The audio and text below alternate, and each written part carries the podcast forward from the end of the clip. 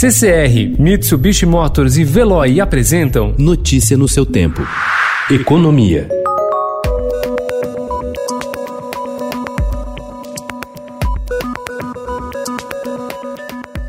Com o aval do presidente Jair Bolsonaro ao corporativismo do funcionalismo público, o Congresso atropelou a medida desenhada pelo ministro da Economia Paulo Guedes de congelamento de salários dos servidores públicos e reduziu em quase 90 bilhões de reais a economia nos gastos do governo federal, estados e municípios com a folha de pagamento de pessoal até 2021.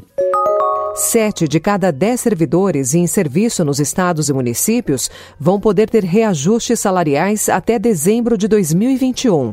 O restante vai arcar sozinho com o congelamento de salários e promoções pelos próximos 18 meses. As alterações feitas na Câmara e mantidas pelo Senado, que salvaram várias categorias do congelamento de salários, reduziram o alcance da medida proposta pelo ministro da Economia Paulo Guedes como uma cota de sacrifício do funcionalismo público que tem estabilidade no emprego na crise da pandemia da Covid-19. A Câmara dos Deputados aprovou ontem, em segundo turno, em sessão remota, a nova versão da proposta de emenda à Constituição que cria o orçamento de guerra, destinado a ações de combate à pandemia de coronavírus. O texto foi aprovado por 477 votos favoráveis e um contrário. A PEC não vai à sanção presidencial e é promulgada pelo próprio Congresso Nacional, o que deve ocorrer nos próximos dias. O objetivo da PEC é separar do Orçamento Geral da União os gastos emergenciais usados no combate à doença, sem as exigências aplicadas ao orçamento regular, como a regra de ouro.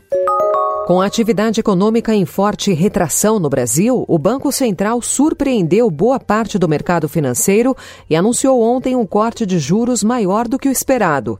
Em decisão unânime, os dirigentes da autarquia cortaram em 0,75 ponto percentual a Selic, a taxa básica de juros, de 3,75% para 3% ao ano. Essa foi a sétima redução consecutiva e a taxa atingiu o menor patamar da história.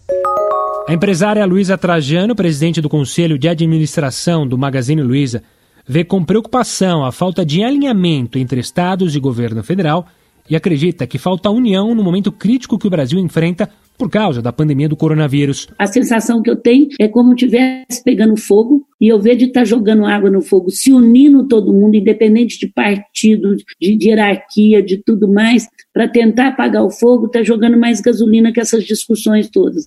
A empresária participou ontem da série de entrevistas ao vivo Economia na Quarentena do Estadão. Notícia no seu tempo. Oferecimento CCR e Mitsubishi Motors. Apoio Veloy. Fique em casa. Passe sem filas com o Veloy depois.